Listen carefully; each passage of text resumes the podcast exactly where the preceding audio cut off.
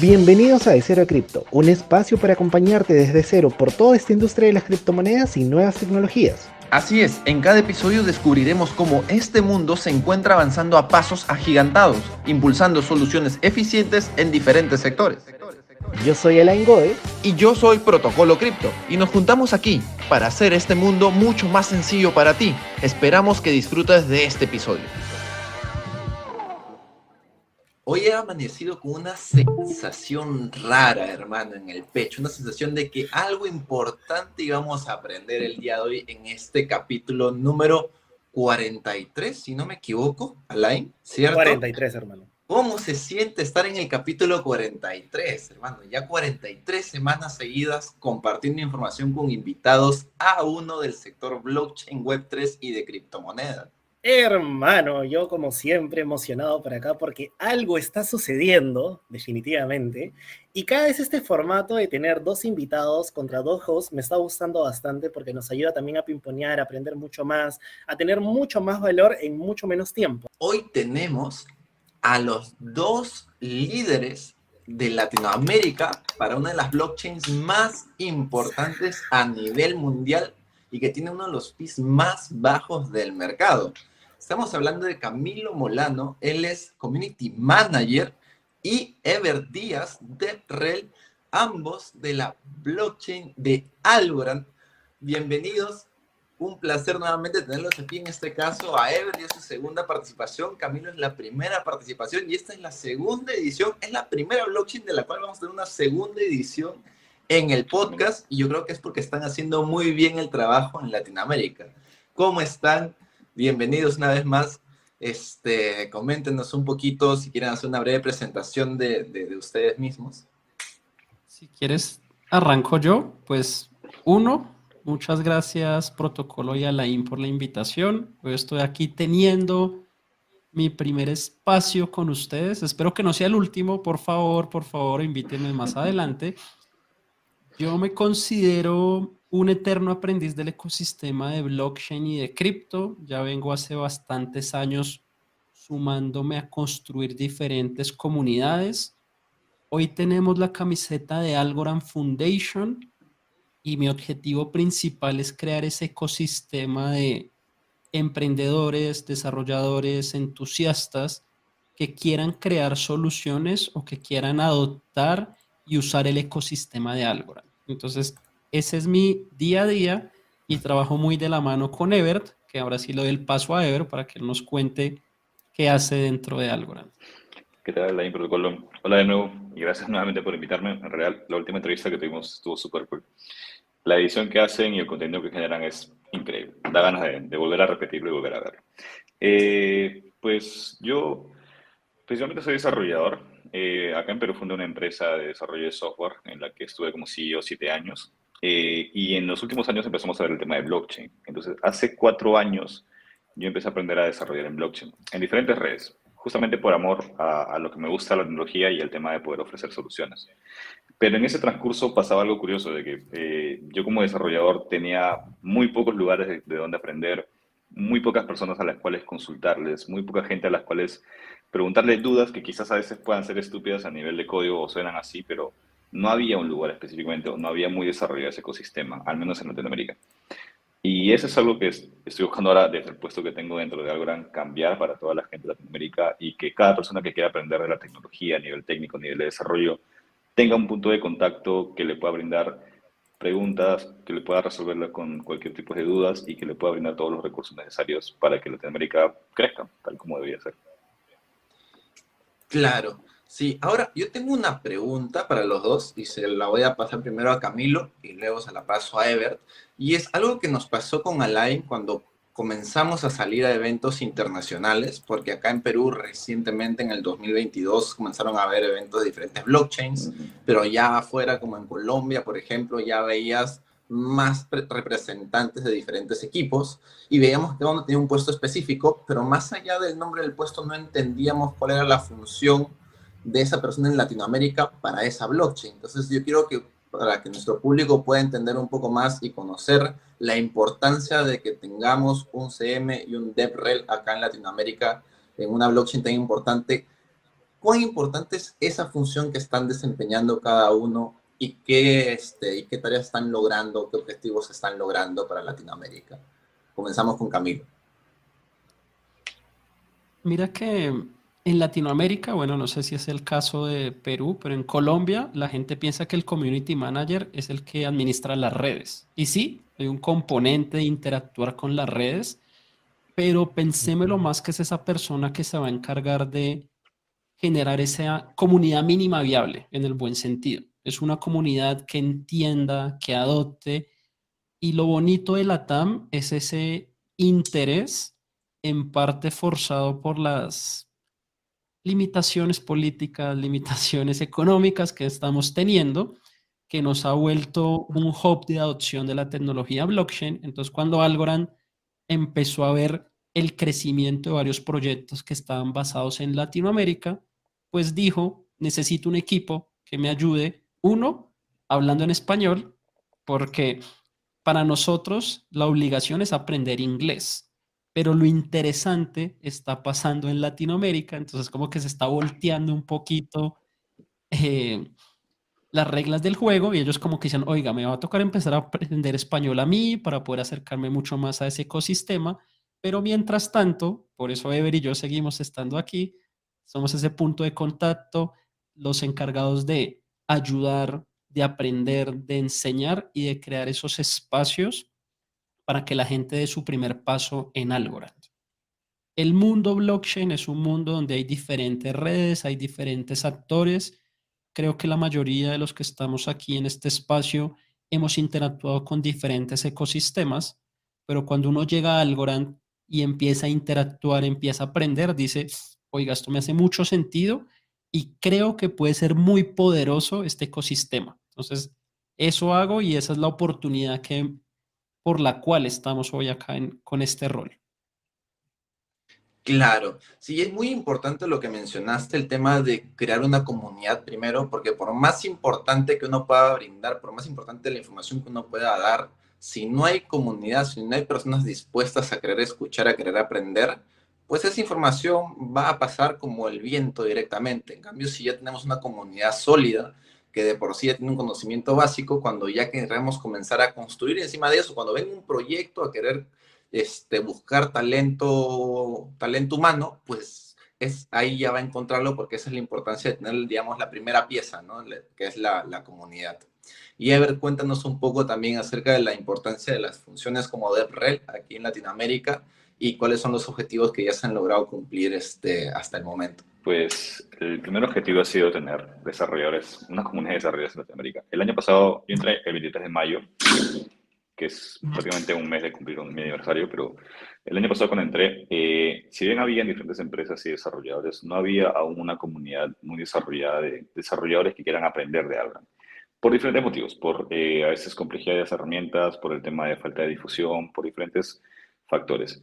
Ahora, una de las cosas que se logra en Latinoamérica, y es algo que estoy muy agradecido realmente con toda la comunidad que está actualmente en Latinoamérica, es el hecho de que ya existen diferentes hubs de desarrolladores que están interesándose cada vez más en Algorand, que están aprendiendo sobre Algorand. Cada vez hay más developers, cada vez llegan más preguntas al Discord, al Telegram, al WhatsApp, en Twitter, en todos lados.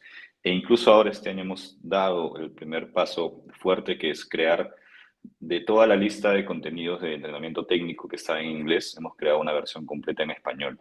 Entonces, hay una fuerte, en, la fundación hay un fuerte enfoque y una fuerte importancia de Latinoamérica, lo cual realmente es bastante eh, bacán porque muy pocas blockchains tienen ese enfoque en, querer hacer crecer la región de Latinoamérica como tal. Y el puesto de DevRel para esto es, eh, este puesto en realidad es bastante antiguo, solo que no ha sido tan difundido hasta el momento de las blockchains como tal. Por ejemplo, Microsoft cuando quería hacer diferentes eh, APIs o ofrecer servicios para desarrolladores, necesitaba que alguien cree la documentación, cree videos tutoriales, enseñe a los desarrolladores, empiece a estar cerca de los desarrolladores para ayudarlos a que puedan integrarse correctamente. Eso es, tiene varios nombres, Developer Evangelist, Advocate, DevRel, etc. Pero al final, el puesto o el rol es poder hacer la experiencia del desarrollador lo más eh, disfrutable posible. Creando herramientas, creando eh, ejemplos, creando documentación. Si ustedes ven que la documentación en Algorand va cambiando y modificándose, es una de las cosas que estamos haciendo actualmente dentro del equipo de DevRels. Y dentro de Algorand Foundation somos ocho DevRels. Eh, en mi caso yo soy bilingüe, así que me encargo de la parte, o sea, colaboro en la parte de inglés, pero justamente como decía Camilo, es muy importante tener un punto de contacto en español con quien puedas conversar, hablar, y no solamente el tema técnico, el, el DevRel también es importante, así como el community manager, de estar en contacto con la comunidad, de estar en, en una cercanía bastante eh, eficaz para que realmente se generen esas oportunidades, para que tengas la confianza de preguntar. Muchas veces el desarrollador ve que todo el contenido está en inglés y quizás quieras articular una pregunta, pero no, o sea, a veces por el tema de, de como un estudiante nativo, pues puede que te demore más o puede que tengas alguna barrera en preguntarle y demás. Eh, y eso es lo que estamos tratando de hacer. El equipo de April siempre está tratando de ayudar en todo sentido a cualquier persona que quiera desarrollar, y no solo desarrollar, que quiera aprender el tema técnico, desde cualquier tipo de pregunta. Preguntas desde lo más básico hasta lo más complejo, hasta hablar de bytes, hablar de tamaños, realmente es algo que nos encanta porque leemos constantemente y tratamos de ayudar quizás a eso que en un momento no hubo tanta ayuda para nosotros. Claro. claro. Y ahí una pregunta antes de, antes de darte el pase a la disculpa. Si es que hay algún desarrollador, por ejemplo, y está aprendiendo a través de este contenido en línea y tiene alguna pregunta o duda, ¿hay algún canal en español por el cual pueda realizarlo? El mejor canal para poder hacer preguntas es el Discord. El Discord de Algorand es discord.gg slash Algorand, con al final. Y hay un canal específico que es Algorand-español. En este canal está toda la comunidad, pueden hacer consultas técnicas y demás. O en su defecto también está el Telegram, el Telegram de Algorand ES, para que puedan hacer consultas para toda la comunidad.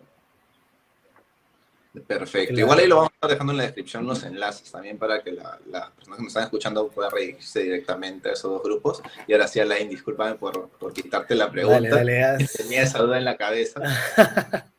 No te preocupes. Algo que me gusta mucho de Algorand es que, si bien es cierto, tenemos esta narrativa de otras blockchain que se han enfocado en la parte de DeFi, la parte de repente de NFTs, en Algorand se puede percibir, digamos, soluciones reales a problemas en Latinoamérica.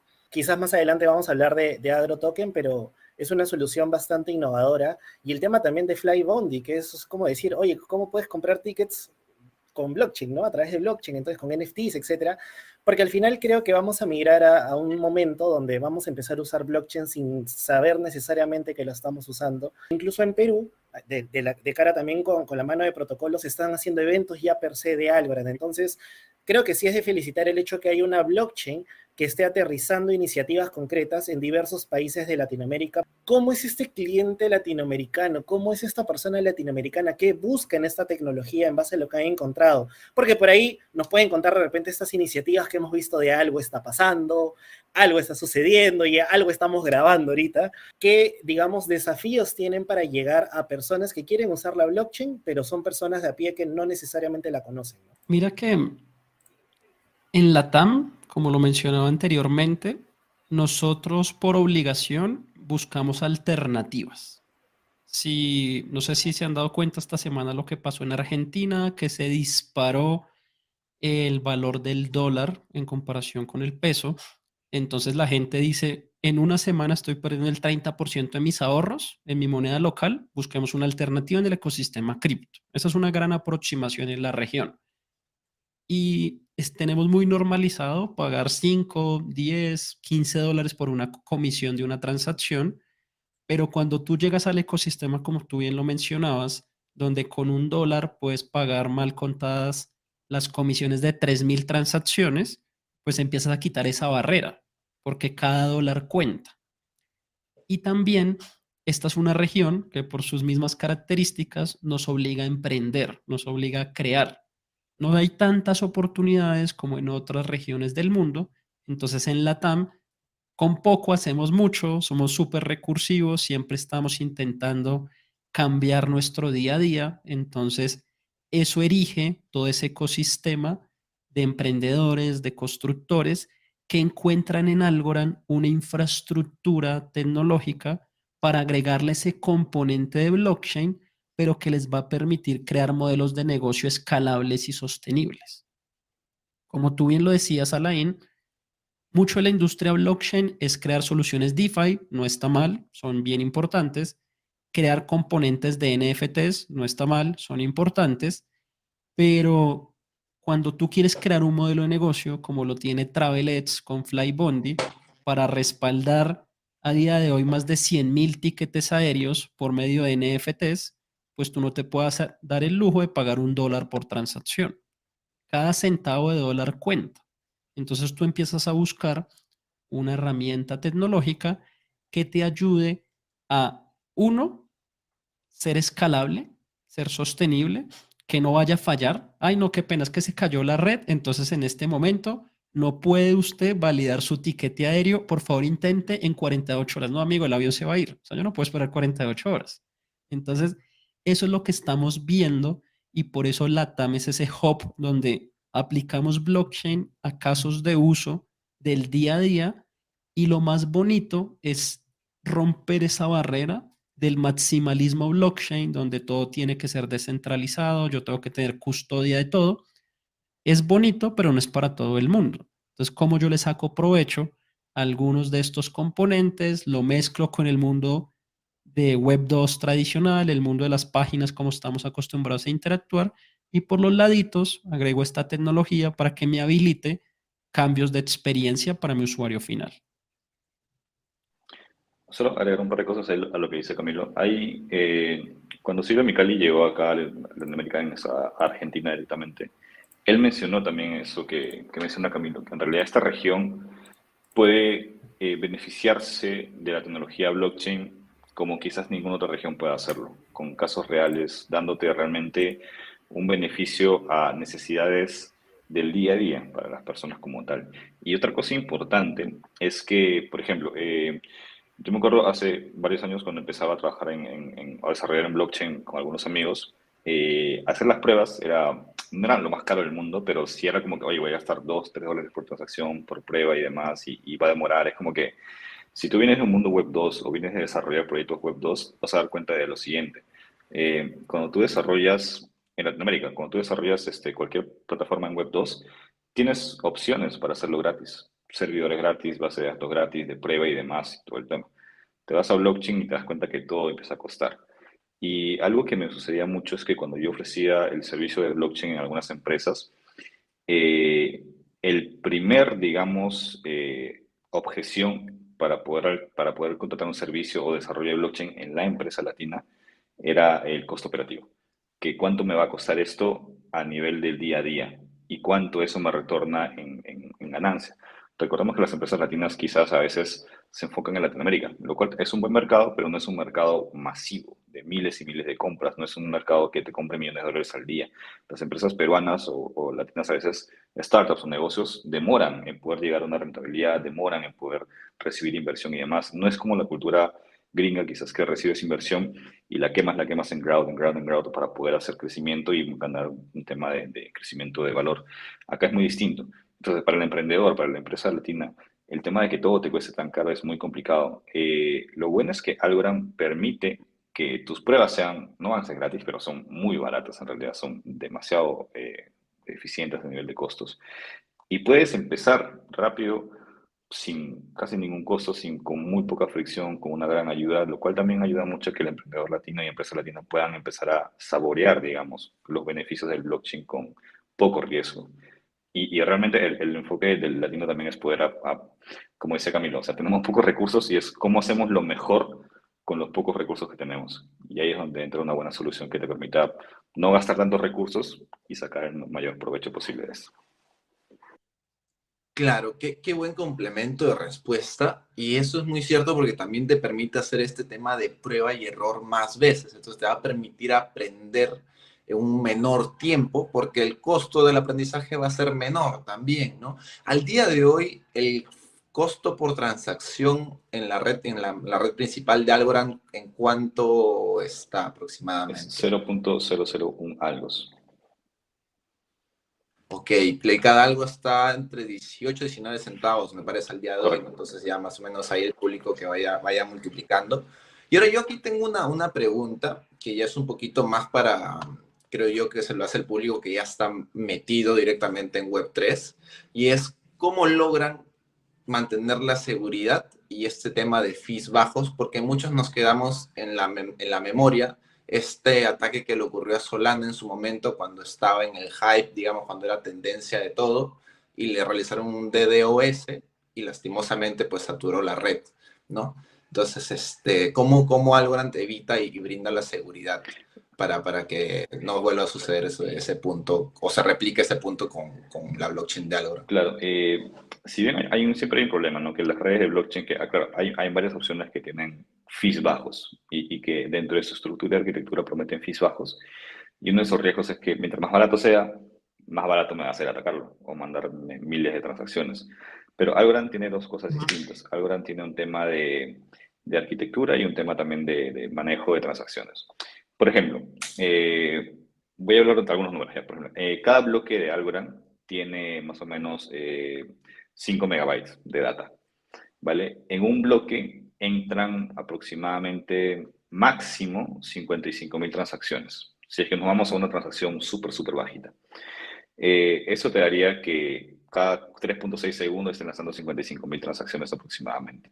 Si tú empiezas a hacer la matemática, te das cuenta que los costos en realidad, ok, son bajos, pero si quieres llegarte al límite de las transacciones por bloque, en realidad te sale bastante caro, te puede salir hasta 55 dólares por segundo aproximadamente, no, no recuerdo bien los cálculos.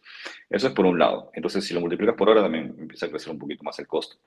Lo segundo es que si tú, y, y esto los invito a todos a que puedan hacer la prueba, si tú, para hacer un ataque de DDoS, tú tienes tres formas, ¿ok? Tú puedes agarrar tu servidor, tu servidor propio, y mandar miles de transacciones a un punto específico. Puedes atacar otros servidores, controlar otros servidores o nodos, y desde esos nodos o servidores enviar un montón de peticiones. O la otra forma es atacar toda la red entera. Si tú envías, y, y si acá ha jugado con los SDK de Algorand, y tú envías 10.000 transacciones, por ejemplo, ahora mismo a la red de Algorand, lo más probable es que no se envíen a un solo bloque, sino que se distribuyen en tres bloques distintos, dependiendo de la cantidad de bytes que hay. Ese es un tema de diseño de arquitectura. No es que, no es que oye, yo voy a tratar de meter todo un bloque de frente hasta llenarlo y hasta... No, Algorand tiene una métrica ahí que tiene un delta en el cual trata de tener un espacio vacío en los bloques y según tus transacciones te lo va a meter en varios bloques distintos. Eso es por un lado, si es que tú tratas de hacer un ataque bruto, por, por así decirlo. El tema de Solana es que uno de los problemas de diseño que, se que aprovecharon en los hacks fue el tema de poder saber, de poder hacer cálculos de cuál va a ser el siguiente bloque validador, cuál, cuál va a ser el siguiente nodo validador del bloque, por ejemplo.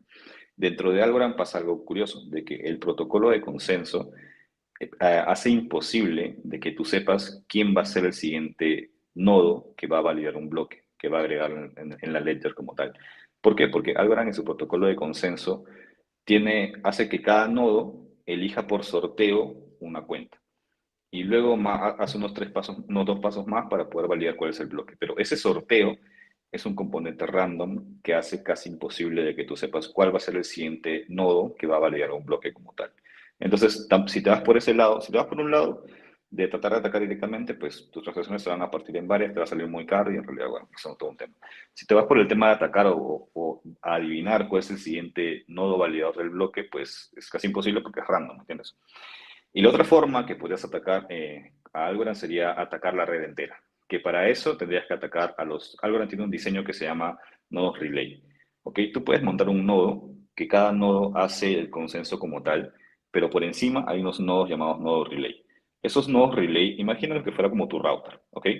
Tu router que le envía diferentes, eh, paquetes de datos a, a, tu celular, a tu computadora, a tu, a a tu tablet y demás. Estos nodos relay se encargan de recibir todas estas transacciones, bloques, comunicaciones entre los demás nodos y empiezan a distribuirlos. Si tú quieres atacar a estos nodos relay, que son más de 100, vas a tener que atacar a universidades enteras, a empresas top de software que ya tienen un montón de protocolos, que tienen un montón de mecanismos de seguridad y tendrías que atacar a todos para poder lograr tu cometido. ¿Y cuánto te va a costar eso? Pues va a ser un tema también de investigación, de revisar todo eso. Tendrías que confabular, no sé, quizás a saber exactamente cuáles son los mecanismos de seguridad de cada una de estas empresas, lo cual tiene un costo y un tiempo bastante alto que quizás no, no, no te sea rentable a ti como hacker. ¿no? Entonces, digamos que a nivel de diseño arquitectónico tienes esos tres casos de atacar, pero Algorand tiene una, digamos, tiene un mecanismo que hace difícil que un hacker quiera hacerlo o en un caso imposible para poder realizarlo. Entonces, todo esto hace que, si bien tenemos fees bajos, pues en realidad te sale más caro atacar. Y otro tema importante, eso es algo que a, veces no, entramos a mucho detalle con el tema de los fees, porque en realidad es un tema bastante complejo, pero Algorand mm, te cuesta, la, la, respuesta correcta de cuánto cuesta la transacción en Algorand es que te cuesta como mínimo 0.001 algos. Esta es la respuesta larga. La respuesta corta es te cuesta 0.001 algo, pero la respuesta larga es te cuesta como mínimo 0.001 algos. ¿Por qué? Porque Algorand en realidad la transacción es el costo por byte por la cantidad de bytes que tiene tu transacción. Si la red no está congestionada o no hay muchas transacciones, pues el costo por byte va a ser cero. Y ahí es donde se aplica el costo mínimo de 0.001 algos. Pero si tu, smart, si tu llamada es muy larga, como decía Camilo, quizás puedes mandar muchas transacciones a la vez y demás, pues, y la red está un poco congestionada, pues probablemente tu transacción ya no valga 0.001 algos. Puede valer un poquito más. No va a ser excesivo en realidad, pero puede valer un poco más. Así que eso siempre trato de ponerlo claro porque es la respuesta larga. Es, hay, hay, mucha matemática detrás, pero es, digamos que es la respuesta larga de cómo se calculan los fees en algo como tal. Claro. claro. Oye, la, la importancia de esta palabra, la arquitectura de la blockchain, ¿no? Es, un tema ahí muy, muy importante a tener en cuenta. Y ahora sí, discúlpame, te, te, paso, te paso ahí la palabra que querías hacer una pregunta. Sí, no, no, dale, sino que sí me parece curioso que teniendo estas 50.000 transacciones, o 55.000 creo, ¿cierto? Máximas. Este, pues realmente todavía tenemos este reto de, igualar los sistemas de pagos actuales que corren miles de miles de transacciones por segundo y en este caso Algorand, pues en base a la, capacidad de transacción puede realizar muchas en muy poco tiempo. Y con lo otro que estabas comentando es que efectivamente, pues el hacker siempre tiene este ratio de tiempo-recompensa, ¿no? ¿Cuánto le va a costar hacer algo y si finalmente eso le va a costar más que la recompensa que va a obtener al hacerlo? Entonces, me parece súper curioso porque yo no lo conocía ese nivel de estructura de algo para poder, digamos, cubrirse ese tipo de cosas. Y vayamos a un tema, digamos, bastante importante que, que le estamos dando también bastante foco en el podcast últimamente, que es la gobernanza. Eh, está este famoso trilema, ¿no? Entonces, y mucha gente se cuestiona la, descentralización en general en el mundo web 3, en esta utopía de ser algo totalmente descentralizado o algo totalmente centralizado. Entonces, ¿cómo funciona, digamos, de primera mano y en palabras concretas la, gobernanza de Algorand? Yo voy con esa. ¿Qué sucede? Uno, está todo el tema de las características de la red para resolver el trilema, pero por el otro lado es cómo yo incentivo la toma de decisiones de las personas que hacen parte de una comunidad. Seamos conscientes que hemos demostrado en Latinoamérica que no somos tan buenos tomando decisiones como quisiéramos. Por eso el modelo puro de las DAOs, donde la DAO toma las decisiones de forma 100% autónoma, es algo que nos va a llevar tiempo. Entonces, ¿a qué va este comentario? Desde la Fundación Algorand estamos comprometidos en crear un ecosistema que en algún punto sea 100% descentralizado o en su mayoría.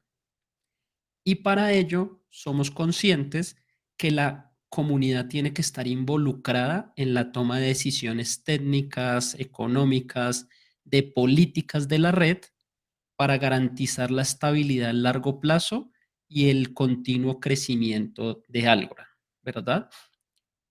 ¿Qué es la gobernanza en Algorand? Entonces, todos los que tenemos algos en nuestras cuentas vamos a poder votar por el futuro de la red. ¿Cómo lo voy a hacer? Voy a comprometer mis algos con la gobernanza, que normalmente son periodos de tres meses, y en estos periodos yo voy a poder votar por medidas propuestas inicialmente por la fundación. Como les digo, en algún punto se espera que sea una DAO, que la comunidad sea la que tome las decisiones, pero por ahora alguien tiene que dar ese voz de mando, entre comillas, y decir, mira, según lo que hemos visto desde la fundación, proponemos estas medidas de gobernanza. Ustedes como comunidad, ¿están a favor o en contra de estas medidas de gobernanza? Esto es público, esto es abierto. Me acuerdo que en un momento protocolo me decía, ¿y qué pasa si yo comprometo mis algos en gobernanza? ¿Me van a penalizar? Y yo le decía, no. Y él me decía, ¿por qué? Normalmente nosotros estamos acostumbrados a que si no cumplo algo, me penalicen y esa pregunta que tú tienes fue la primera pregunta que se puso a disposición de la comunidad en el primer periodo de gobernanza, que fue en el tercer trimestre del 2021, donde teníamos un modelo de gobernanza donde tú dejabas en tus tokens en consignación, pero lo que queríamos preguntar es, ¿a ti te interesaría recibir una mayor recompensa? Pero esa recompensa viene dada de que si no cumples tus labores de gobernador, es decir, de votar, pues yo te voy a poner una multa y adivinen qué eligió la comunidad. No, por favor, no me multes, sigamos con el modelo donde yo pueda comprometer mis algos, pero no me vayas a multar. Para hacer el resumen de lo que he venido hablando, es una herramienta con la cual las personas pueden participar en la toma de decisiones de lo que está pasando en el ecosistema. La segunda medida de gobernanza venía en torno a crear un sistema de gobernadores expertos, que es el programa de XGOP que se planteó en 2022. Y la idea de este programa es que tú dejes congelados o comprometidos, porque no están congelados, tú los puedes mover, tus algos durante un año. Pero en ese año tú vas a votar por aquellos proyectos a los cuales deberíamos asignarle grants. Por eso se llaman como gobernadores expertos. Entonces pasas de un periodo de tres meses donde tienes la etapa de apertura del periodo de gobernanza, tú comprometes tus algos, el periodo de votación y el periodo de recompensa. Eso en un trimestre. Ahora va a ser procesos de un año. Entonces, imagínate tú comprometerte a ayudar al crecimiento responsable del ecosistema. No me quiero extender mucho más, pero por ejemplo, en el periodo 5 de gobernanza, se pensó en qué tal si incentivamos a que las personas se involucren con el ecosistema de finanzas descentralizadas y le damos una recompensa mayor a las personas que comprometan sus algos por medio de los protocolos DeFi. La comunidad está a favor o en contra de alocar 5 millones de algos más para recompensa de las personas que participen por medio de los protocolos DeFi. La comunidad dijo, hagámoslo, me parece interesante, y así cada periodo va agregando algunas decisiones que son interesantes para el futuro de la red. Para darles un ejemplo, Ever mencionó que la comisión actual es de 0.001 algos, la comisión mínima, pero si en algún momento el valor del token algo crece demasiado, yo puedo hacer una votación de gobernanza para reducir el fee a 0.00001. Depende lo que convenga para la comunidad. Pero precisamente, antes de lanzar como todas estas propuestas de gobernanza, pues uno escucha a la comunidad, uno sabe la comunidad que le está diciendo, no es que yo diga como dictador, esto es lo que vamos a hacer. No, uno siempre tiene que dar algunos lineamientos, pero me acerco a la comunidad, lo escucho y en base a eso creamos esas propuestas de mejora para el ecosistema. Eso es la gobernanza, es abierta, todos podemos participar y es bien bonito sentir que tú estás ayudando a la toma de decisiones, pero también es interesante entender que tus tokens son tuyos, tú no los dejas congelados, tú puedes disponer de ellos pero el compromiso es que los mantengas esa cantidad mínima en estos periodos definidos. claro, oye, que, dame un segundito para contar, o sea, qué sería que, que, eso de ahí se replicara en los gobiernos locales, ¿no? O sea, que al final te ha recompensado de alguna forma que, que realmente tu constancia en voto y tu voto bien utilizado, pues sea, sea, o sea, sea bien visto, ¿no? Ahora sí, Alain, dale. Ahí yo tengo, tengo una duda, a ver si entendí bien. Tienen dos procesos de gobernanza y otro anual, ¿cierto? Donde tú comprometes o tres meses tu salgo o un año el algo. Cuando lo dejas un año, de alguna manera es este compromiso a futuro, pues, por, valga la redundancia, por todo el, periodo de un año. ¿Los incentivos de estar en uno o en otro cambian o varían para las personas que dejan sus algo? Desde el punto de vista de, de una persona, ah, ya tengo algo, pero en lugar de holdearlo en una billetera como Pera, de repente puedo participar en la gobernanza. Esa es una excelente pregunta, Laín. Eh, este periodo de un año se lanzó por primera vez ahorita en el periodo 7 de gobernanza. Era para que te registraras en el modelo de gobernadores expertos o EXGOP. Este es un poco diferente, aún se está acabando de articular porque precisamente es, tú comprometes tus algos en el periodo 7, yo te voy a dar una recompensa, pero en vez de darte esa recompensa en algos directamente, te voy a dar poder de voto para que elijas los grants que queremos asignarle ciertos proyectos. Entonces, digamos que hay 10 proyectos con tu recompensa del periodo 7 de gobernanza, queda como congelada, te da un poder de voto y tú dices, mira, al proyecto de Ebert le doy 10 algos, al proyecto de protocolo le doy, bueno, 10 algos no, 10 votos, al proyecto de protocolo 20 votos, al proyecto de la IN 20 votos y se me acabó mi poder de votación y trimestralmente se me va renovando esa cantidad de votos que tengo disponibles. Como es un periodo de compromiso mucho mayor, lo que se busca, y por eso pues aquí te digo, es lo que se está planteado, es que como son periodos mucho más largos, pues la deserción de la gente puede ser mucho mayor. Y aquí se va a crear como una piscina de esa gente que no cumplió con sus compromisos durante el año y al final de los 12 meses se va a repartir de forma proporcional ese excedente más lo que te, lo que te genere la gobernanza convencional. Aún no podemos hablar con mucha más propiedad porque es algo que no ha pasado. O sea, la gobernanza experta arranca en el tercer trimestre de 2023. O sea, está todo el programa, está toda la estructura, está la propuesta, pero los números reales y el modelo operativo, aunque está en papel, tú sabes que del papel a la realidad siempre hay cosas por ajustar, pero esa es la propuesta. Como te vas a involucrar, vas a tener mucho poder de decisión y como tú bien decías, protocolo, como decía el tío Ben, un gran poder conlleva una gran responsabilidad. Si yo tengo el poder de elegir, pues también voy a tener la responsabilidad de tomar decisiones acertadas y me van a recompensar por esas decisiones que yo tome. Claro. Solo la última pregunta ahí, ya para cerrar con el tema de gobernanza, antes de pasarla a protocolo. ¿Cómo funciona en términos de... Hay algo que se llama plutocracia, que es esto que se llama de que quien tiene más monedas tiene mayor poder de votación. Este, en este caso, Algaran, ¿cómo funciona en ese sentido?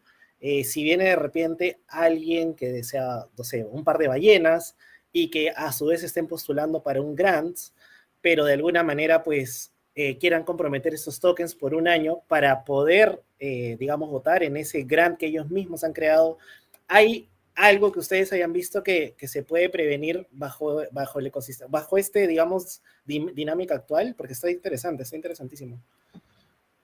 De forma directa, y no sé, Ever, si tú tienes un conocimiento más específico, pero ese es el reto de la toma de decisiones basadas en elección y en el compromiso que tú hagas. No sé si hay un límite, Ever, tú me corregirás. Cuando yo no sé, digo no sé, entonces tendríamos que leerlo. pero está abierto y podría ser susceptible de eso que tú mencionas. Pero te doy la palabra, Ever, a ver si tú sabes si, si existe algún método de protección antiballenas en gobernanza, no, no lo sé. Eh, no, en realidad eh, también sería un tema, lo que pasa es que, bueno, al final nunca llegas a la perfección ¿no? entre la descentralización y el tema de centralización. O sea, si le das el poder a, lo descentralizado y a la comunidad que decida, pues puedes hacer ese tipo de cosas. Ahorita todo está medio por el tema de cuántos algo pones en compromiso y cuánto poder de voto tienes. Así que teóricamente esto podría pasar. Eh, vamos a ver qué sucede, esperemos que no suceda en realidad. Pero algo, algo interesante es que, así como hay estos riesgos, también hay beneficios, como por ejemplo ahora cualquier persona que quiera un grant o que quiera un financiamiento como tal, eh, pues ya no tiene que hablarnos a la fundación misma, tiene que ya hablar con la comunidad. ¿Entiendes? Y la comunidad es ahora la que decide a quién financiamos y qué proyectos son más relevantes para ellos, para la comunidad misma. Claro, ya, buenísimo. Claro, así de alguna manera se cubren porque dentro de la misma comunidad pues saben qué proyectos hay, quiénes están detrás y todo lo, adicional. Entonces, sí, eso definitivamente, creo que el, el, como ustedes dicen, ¿no? Latinoamérica pues no ha tenido esta, esta experiencia de elegir sus buenos gobernantes Y creo que, que la blockchain ha llegado acá para, para hacernos cuestionar, incluso repensar las cosas y generar el camino adecuado para, para el mismo camino que nosotros vamos a usar para desarrollar, ¿no? Entonces, no es como que, ¿de qué me sirve tener algún tipo de, digamos, de decisión mala de algo que posiblemente vaya a usar? No tiene, no tiene mucho sentido, ¿no? A diferencia de repente del gobierno que tú confías en alguien y si pues te equivocaste, tienes que esperar tanta cantidad de años para que no pase, pues aquí tú tienes el poder de votación continuo, de decir si algo creo que no funciona, pues simplemente lo cambio o propongo el cambiarlo, ¿no? que no se puede hacer, digamos, en el mundo ideal político actual, ¿no? Ahora sí, protocolo. Claro, sí, o sea, yo creo que inclusive, como mencionaban, como para complementar un poquito ahí, este, en la gobernanza tradicional también puede suceder que salga una propuesta y al ver si es que hay una concentración de poder, pues cambiarlo y de repente hacer un poder cuadrático, ¿no? Digamos. Entonces, pero todo eso ya queda en manos de la comunidad y cómo va evolucionando orgánicamente. Y ahí solamente para cerrar, quería preguntar si esta, esta gobernanza es on-chain o es este off-chain en Algorand. Eh, ¿Desde qué perspectiva? Porque uno... Desde, el registro de la data. Por voto. ¿El registro del voto te refieres? Ajá, el registro de la data. Pues eh, es un chain, porque al menos la, el tema de la transacción como tal y la aprobación es con tu billetera. Así que al menos esa parte sí es on-chain, pero la creación de, los, de, los, de las directivas, de las propuestas, eso sí es directamente que la fundación lo hace. Claro.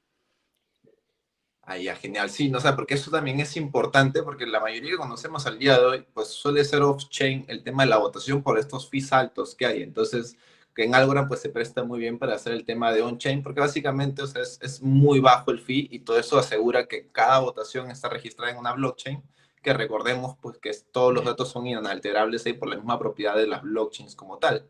Entonces, ahora sí, cambiando de tema, porque este es un punto que me da mucha curiosidad, ya estamos a nada, o creo que ya comenzó el evento de Consensus, este evento de Coindesk, donde también va a estar participando Algorand. Y en este tema yo quería preguntar, porque siempre me dio mucha curiosidad, ¿qué es lo que busca una blockchain para al momento de participar en estos eventos? O sea, ¿cuáles son los objetivos que persiguen y cuáles son las funciones que realiza para cumplir estos objetivos en estos eventos tan grandes que se realizan a nivel global? Mira que uno muchas veces tiene la percepción de que el ecosistema blockchain es dinero infinito, pero uno tiene que pensar con la estrategia. ¿A qué voy con esto? La gente, ¿y por qué no van a todos los eventos que existen en Latinoamérica o en el mundo? Hay mercados estratégicos, hay eventos estratégicos donde uno prioriza su presencia basado en los objetivos de negocio, los objetivos de comunidad, los objetivos de educación. Pero para responderte de forma puntual, por ejemplo, nosotros en consensus y en diferentes eventos, lo que siempre buscamos es tener uno, presencia. Si a mí me interesa Latinoamérica, pues debo estar en los eventos que sean abiertos para todo el ecosistema blockchain, porque hay unos eventos que son cerrados y no te invitan, pero por ejemplo tenemos Blockchain Summit Latam, que iba a ser en Perú, pero ahora va a ser en Colombia. O tenemos BlockchainCom, o tenemos la BitConf. Son esos escenarios donde la comunidad se va a congregar y tú dices, me interesa participar, uno, por presencia, dos, por relacionamiento. Entonces, si tú sabes que todo el ecosistema va a estar en un punto, ¿qué es más fácil? ¿Ir a buscar el ecosistema por todo el planeta Tierra o buscar ese espacio donde tú vas a tener tomadores de decisiones, representantes de diferentes organizaciones, líderes de comunidad? Entonces tú dices, yo tengo que estar en este evento. Y el otro punto que es bien importante, que es lo que nos interesa por encima de los otros que mencioné, que son importantes, es uno, educar. Siempre queremos enseñarle a las personas por qué Algorand es diferente, no necesariamente desde una perspectiva comparativa, porque cuando uno cae al punto de comparación, siempre se presta para estar sesgado. No es que yo soy más rápido, yo soy más barato, no. Es, te voy a educar lo que está pasando en Algorand y tú toma la decisión si te sirve para lo que quieres construir. Y queremos, pues, lo que buscamos con estos espacios es generar todo ese espacio de conocimiento y aprendizaje. Cuando tú ves que una blockchain está participando de estos espacios, pues a ti te hace ruido, te acercas a la comunidad, pero también queremos contagiar, inspirar y motivar a que se construyan Algorand. Porque si tú ves que Algorand está en este evento, en este otro evento, tiene presencia local, hace espacios virtuales, pues uno, uno dice, no, están súper desocupados y van a todo lado, no, pero estratégicamente es cómo esto me va a habilitar a mostrarme lo bien que pueden estar haciendo.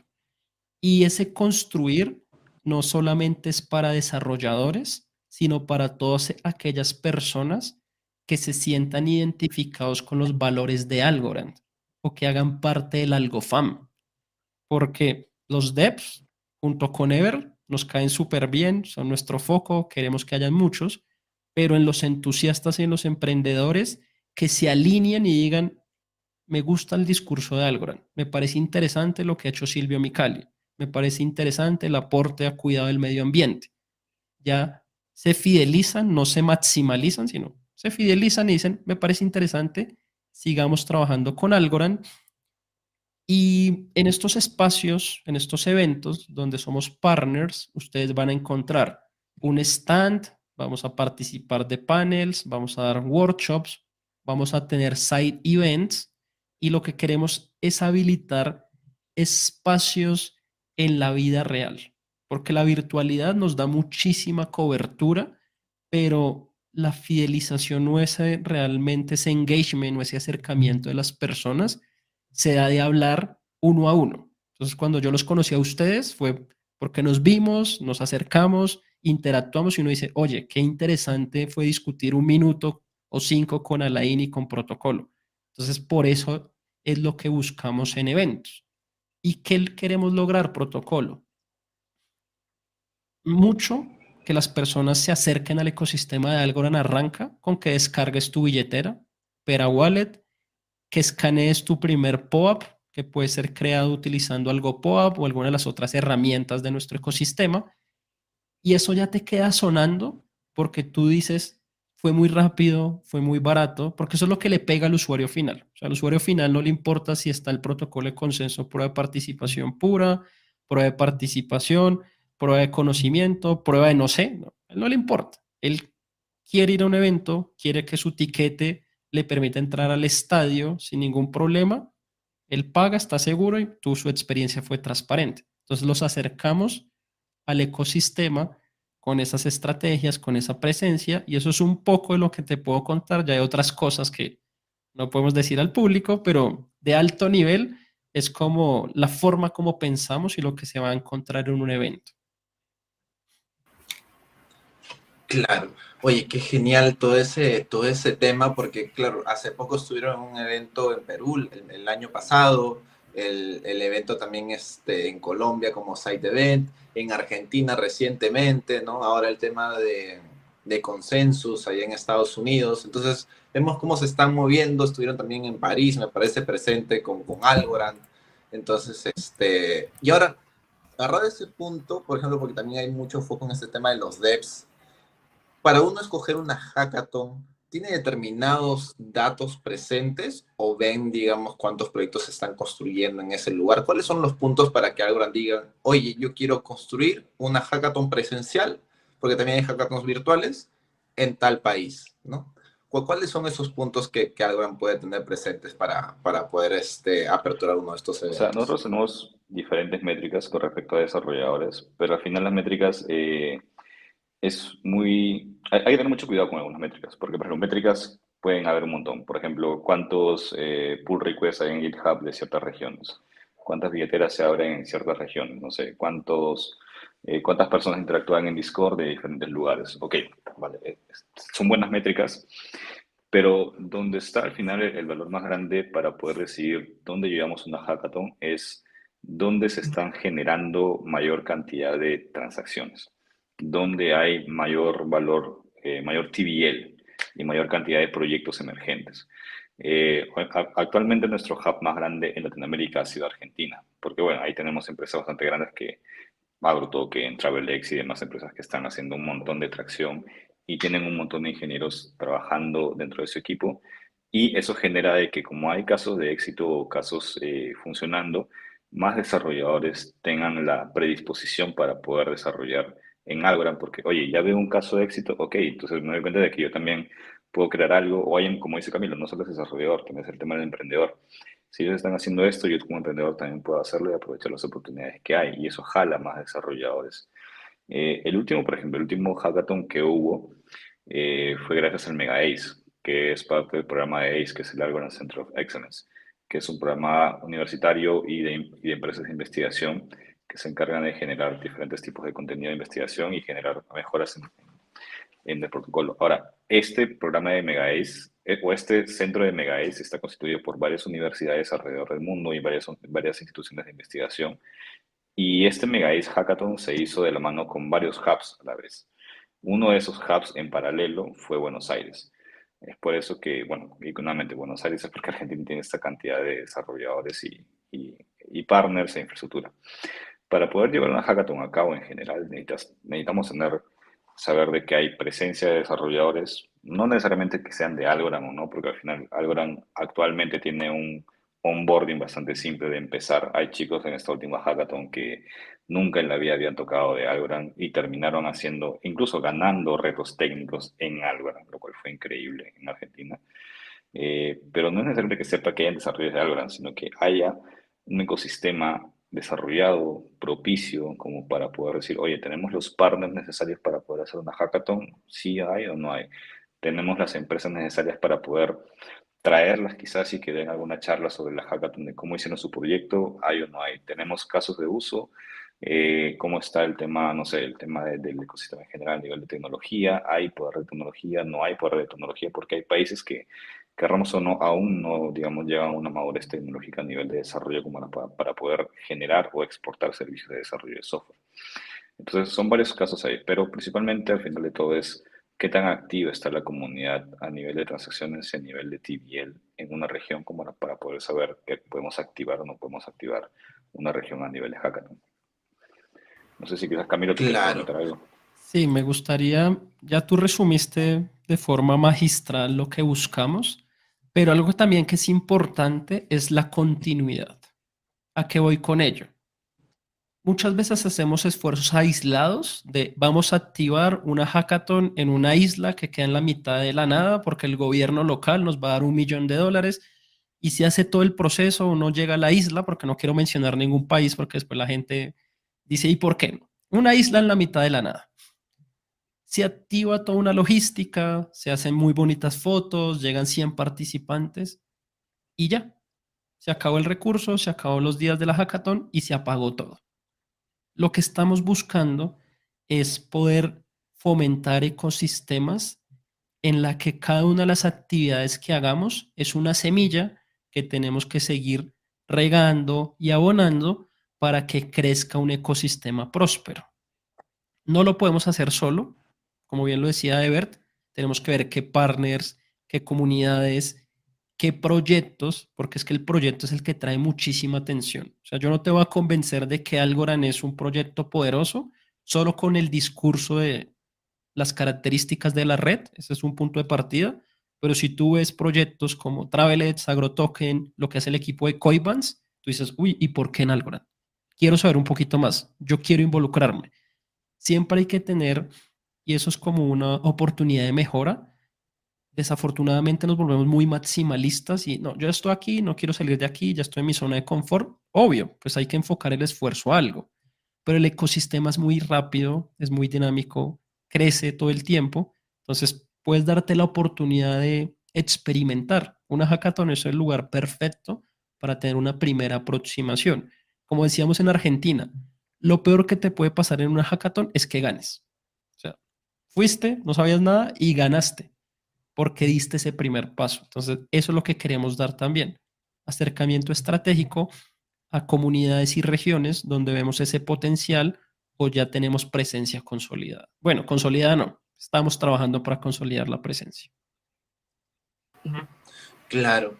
Y ahora, este tema, sin salir del tema de los devs un poco, hace poco salió ya la, la en Mainnet o la versión ya alfa de una herramienta que se llamaba este, AlgoKit. Ahora, este AlgoKit, ¿cuán importante es su lanzamiento? O sea, ¿marca un antes y un después en el ecosistema de Algorand como para que la gente pueda entender? Porque yo creo más de uno, porque salió en diferentes medios, salió en Coindesk, salió en Cointelegraph, salió la noticia, pero uno, uno como, como está habituado en este mundo web 3, leía noticias constantemente y muchas veces no sabemos la, la, la, importancia de cada una de estas cosas.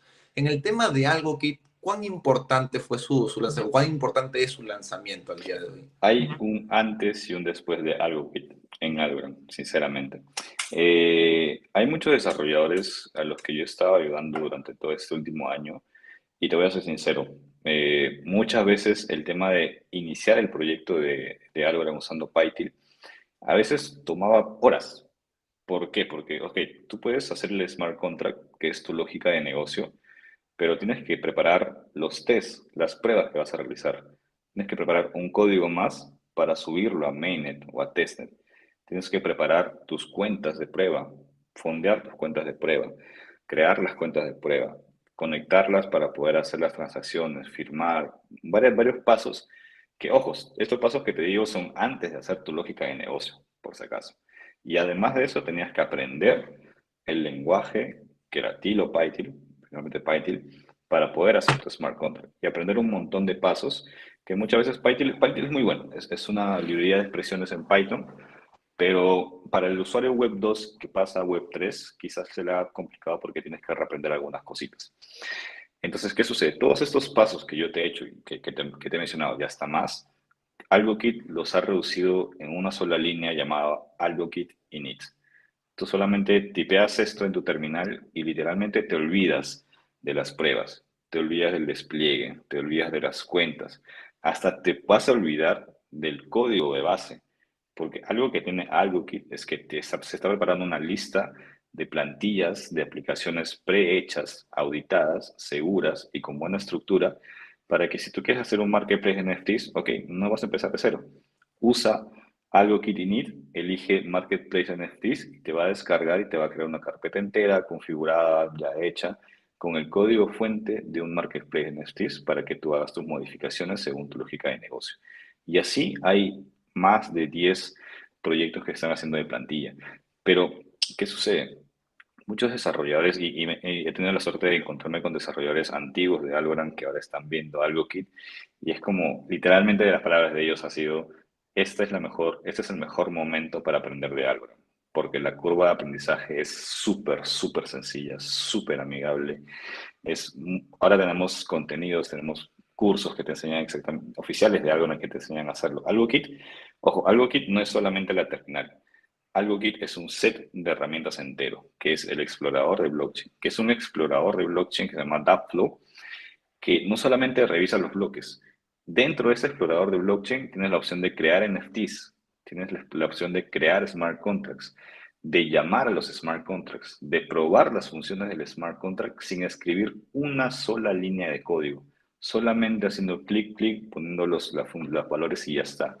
O sea, realmente ahorita lo único en lo que tienes que enfocarte ahora, gracias a algo que es plantear tu lógica de negocio y aprender Beaker.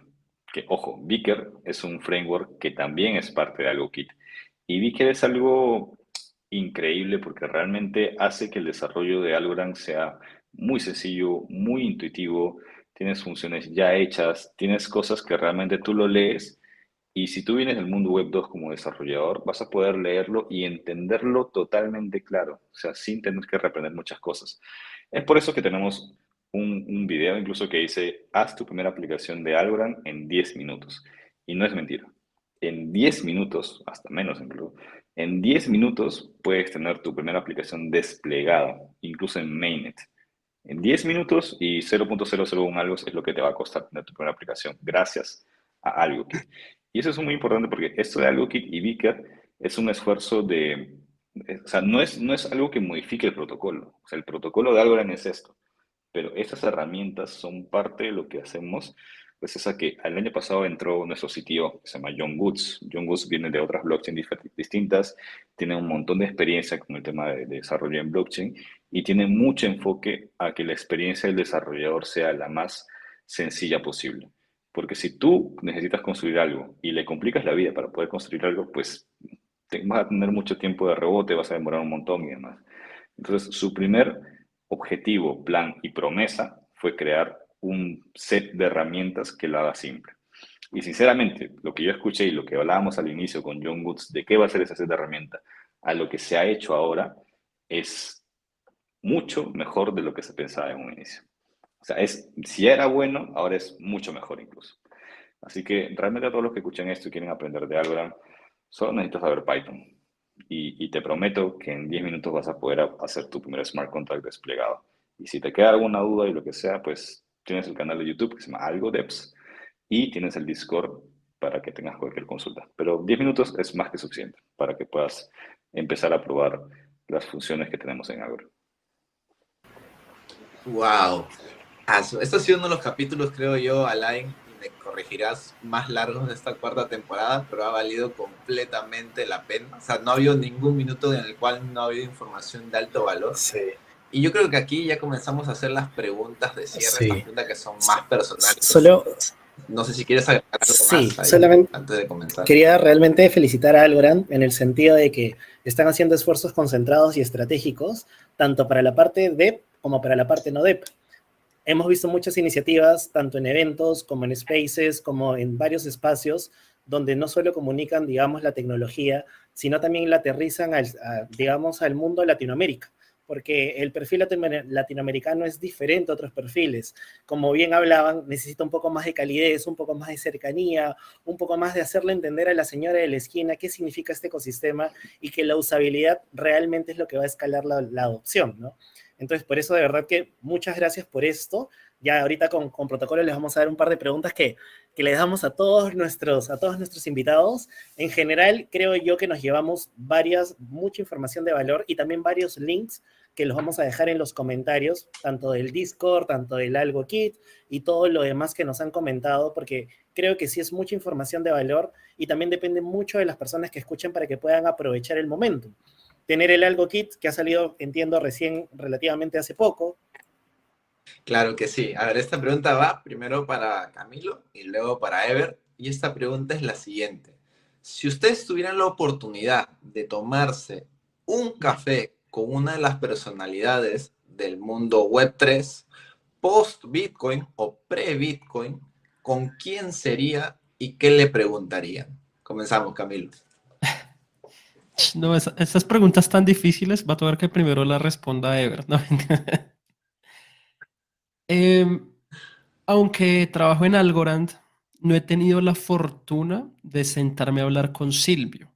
Es una persona que admiro porque una vez que tú investigas, e invito a las personas que están escuchando este espacio a que lean un poco más quién es Silvio Micali, que viene trabajando hace 40 años mínimo en todo el ecosistema de criptografía, es acreedor del premio Turing, que es como el Nobel en el mundo de la criptografía. Entonces me gustaría sentarme con él porque no lo he podido hacer, entonces espero poderlo hacer en un corto plazo él sería como esa persona que me interesaría hablar del ecosistema Web3 y de pronto antes de Bitcoin me parece interesante con Holfini. Bueno, pues ya no es posible, pero si fuera posible, me gustaría hablar con él porque siento que aportó demasiado al ecosistema.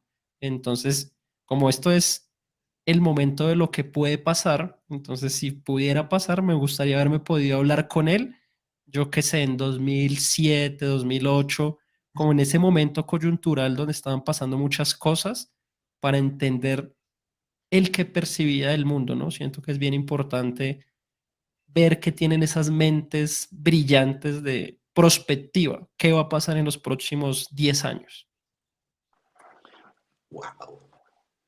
Y en tu caso, Ever, ¿cuál sería la persona o las personas? En mi caso, antes del mundo Bitcoin, en realidad me encantaría conversar con aquellos que fundaron este movimiento de cypherpunk, que este movimiento hablaba sobre el tema de anonimato, cifrado de datos, poder, o sea, posesión de tus propios datos y demás, que, o sea, yo, yo creo que cuando lo leí hace varios años, esto creo que se formó en el 90, pero cuando lo leí es como que es exactamente lo que yo pienso y, lo que, y lo que realmente valoro, cuando aún no existía nada de este tema de Bitcoin y el tema de cripto. posterior a Bitcoin, también comparto con, con Camilo el tema de, que, o sea, si bien hemos trabajado en Algorand y si bien he estado eh, también en algunas reuniones dentro del equipo, pero nunca he llegado a conversar con Silvio como tal. Eh, pero para empezar, yo creo que un café no me quedaría.